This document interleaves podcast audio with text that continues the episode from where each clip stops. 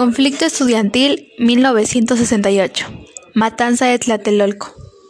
Esta cápsula trata sobre el 2 de octubre de 1968 sucedió un evento que marcó a México, lleno de una gran tristeza a la sociedad y se recuerda como la gran matanza de Tlatelolco, ya que fueron asesinados masivamente por el gobierno del país los estudiantes que asistieron a la manifestación en la Plaza de las Tres Culturas de Tlatelolco. Alumnos del Instituto Politécnico Nacional IPN de la Universidad Nacional Autónoma de México, UNAM, intelectuales, profesores, profesionistas, amas de casa y obreros se reunieron en la Plaza de las Tres Culturas como un movimiento social y antipolítico. Diez días antes de la apertura de los Juegos Olímpicos de México de 1968, pero en lugar de ser escuchados por el gobierno del presidente Gustavo Díaz Ordaz, se utilizaron al ejército mexicano y al grupo paramilitar Batallón Olimpia para reprimir y matar a sangre fría a todas las personas presentes en la plaza.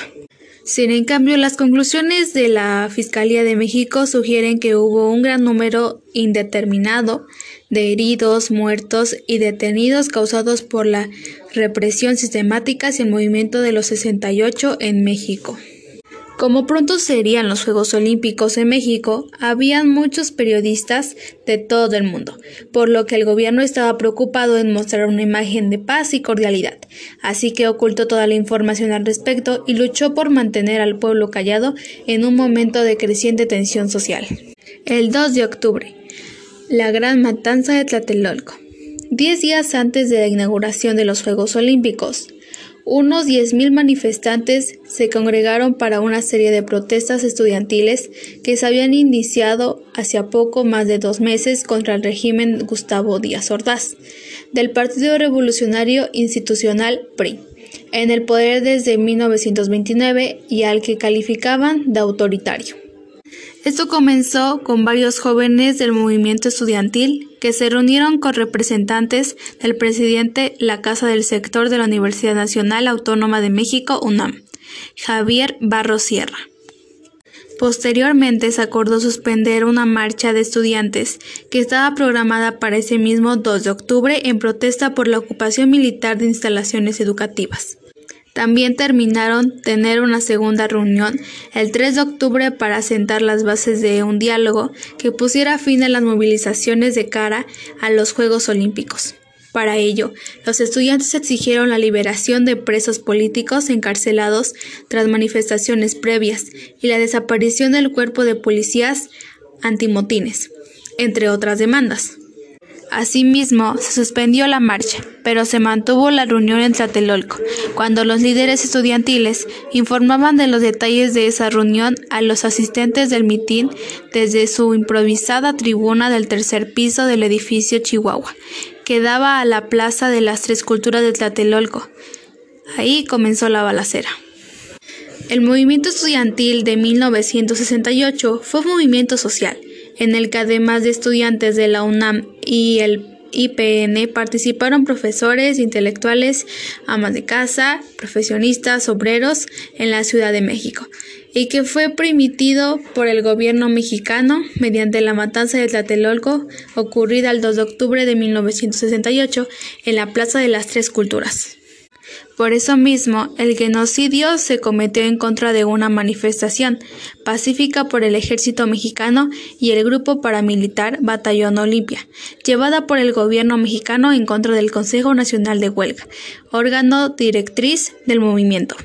Este conflicto dio inicio el 22 de julio con una pelea entre estudiantes de la Vocacional 2 y de la preparatoria particular Isaac Ochoterena en la Ciudad Adela lo que se puso en manifiesto la rivalidad entre el Instituto Politécnico Nacional IPN y las preparatorias incorporadas a la Universidad Nacional Autónoma de México UNAM.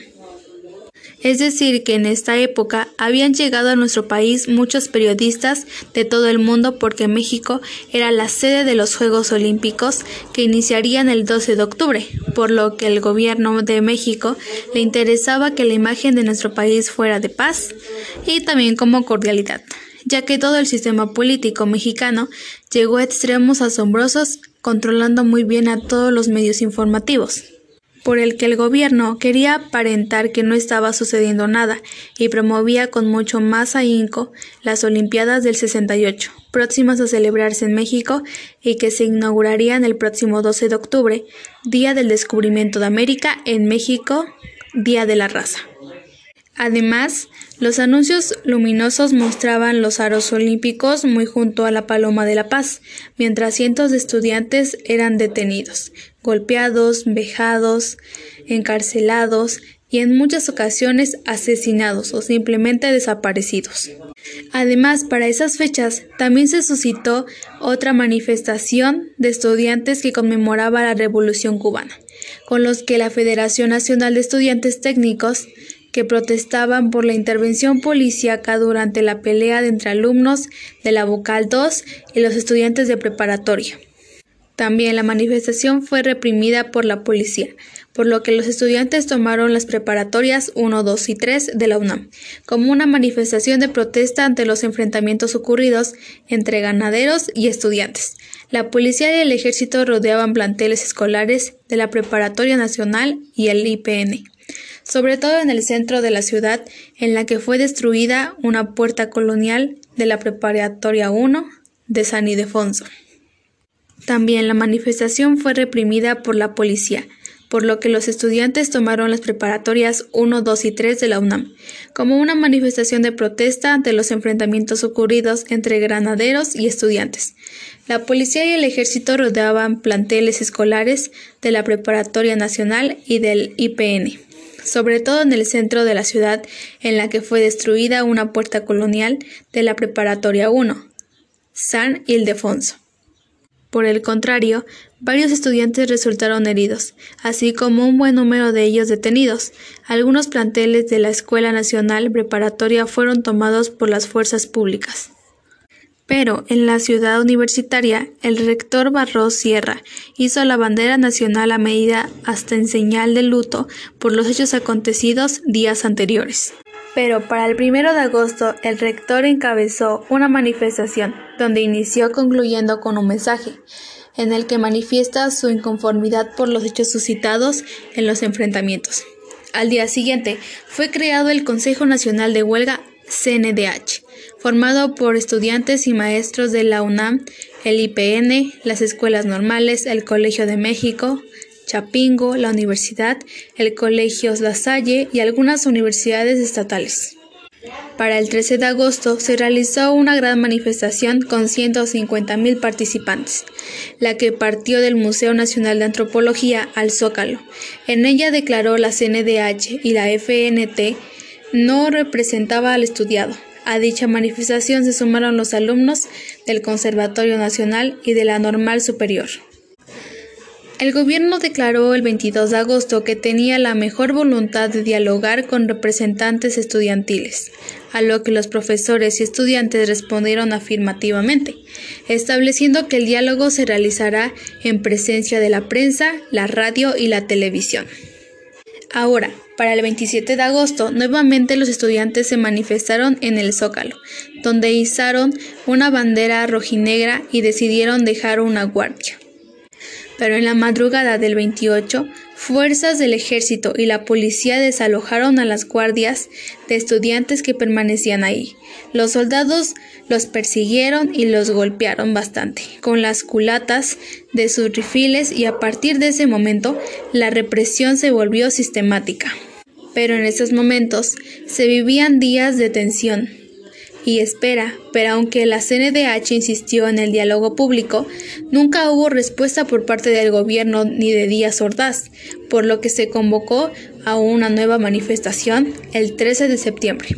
Y se organizaron ceremonias para celebrar la independencia el día 15 en la ciudad universitaria y el IEPN Aquel día 13, el movimiento dio una nueva batalla cívica que permanecería en el recuerdo de muchos.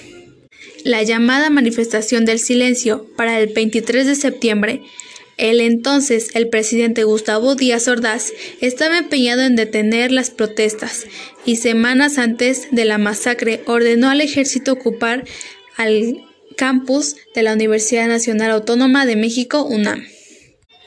El ejército detuvo y golpeó indiscriminadamente a muchos estudiantes.